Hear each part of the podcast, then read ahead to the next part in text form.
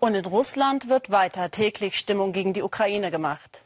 Die staatlich kontrollierten Medien schüren das seit der Annexion der Krim neu entfachte nationalistische Feuer. Täglich geht es im Fernsehen gegen die Ukraine und gegen den Westen insgesamt. Den Russen wird eingebläut, seit der Tragödie um den Flug MH17 laufe eine internationale Verschwörung gegen Russland. Das Ausland wolle das Land diskreditieren und isolieren. Egal wie krude und bizarr die diversen Verschwörungstheorien auch anmuten können, Putins Propagandamaschine hat derzeit leichtes Spiel. Ina Ruck mit einem Stimmungsbild aus Moskau. 100 Spaten hat jemand gespendet für die Schützengräben. Im Keller der Organisation Anderes Russland sammeln sie für die Front und meinen damit die Ostukraine. Das andere Russland gehört eigentlich zur Opposition gegen Putin. Doch in Zeiten wie diesen ist das vergessen. Da zählt der Patriotismus. Man will den russischen Brüdern in der Ostukraine die Faschisten in Kiew. Wir erleben hier eine solche Hilfsbereitschaft. Ich habe noch nie so einen Enthusiasmus erlebt. Die Leute gucken doch jeden Abend die Nachrichten und sehen, wie die Kiewer Junta die Wohngebiete bombardiert. Sie sehen, wie sie Krieg führt gegen das eigene Volk. Klar wollen sie da helfen. Igor hat sich als Freiwilliger gemeldet. Er will selbst kämpfen. Seine Seele brennt für den Donbass, sagt er uns. Den Kollegen im Ingenieurbüro hat er nicht erzählt, wo er den Urlaub verbringen will. Nein, Kampferfahrung habe ich nicht. Aber ich bin körperlich ganz gut vorbereitet. Ich renne ohne Probleme 10 Kilometer, mache 15 bis 20 Klimmzüge am Stück. Die Augen sind nicht so gut, minus drei habe ich, aber als Sanitäter könnte ich dienen oder in einem Granatwerfertrupp. Da ist die Sehkraft nicht so wichtig.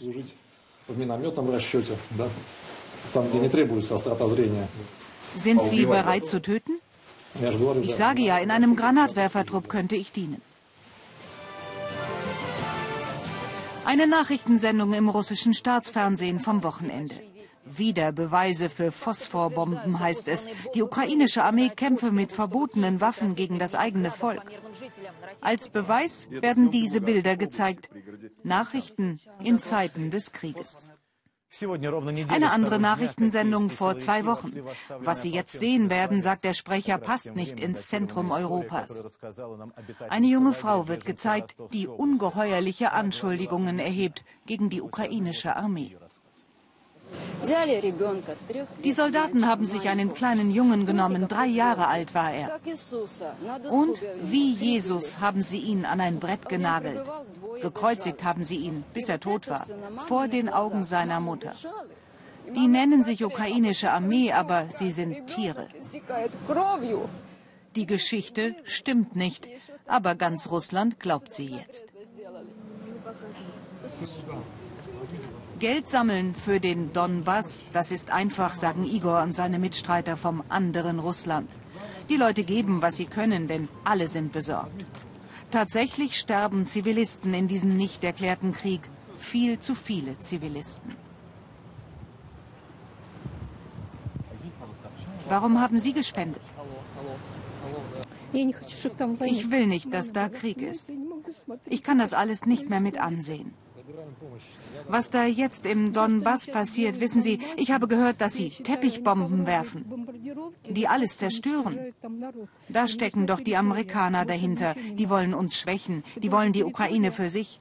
Die ukrainischen Oligarchen haben das Land doch längst an die USA verkauft. Das ist meine Meinung.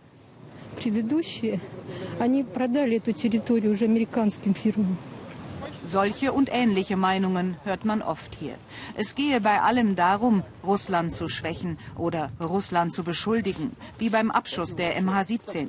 Der, so glauben hier sehr viele, gehe in Wahrheit aufs Konto der Ukraine.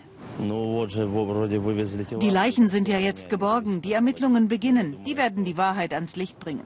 Ich habe gehört, dass die prorussischen Kämpfer ja gar nicht die Waffen haben, um so ein Flugzeug abzuschießen. Es war die ukrainische Armee. Das sollen sie jetzt aufklären und sie bestrafen. Doch es gibt auch andere Stimmen in Russland. Eine davon sitzt hier im Zentrum von Moskau. Bei der Zeitung Novaya Gazeta hat man lange überlegt, wie man auf den Abschuss reagieren sollte und war sich dann einig über das Titelbild. Vergebt uns, steht da. in Niederländisch und Russisch. Alles, was wir machen können, ist doch, um Verzeihung zu bitten.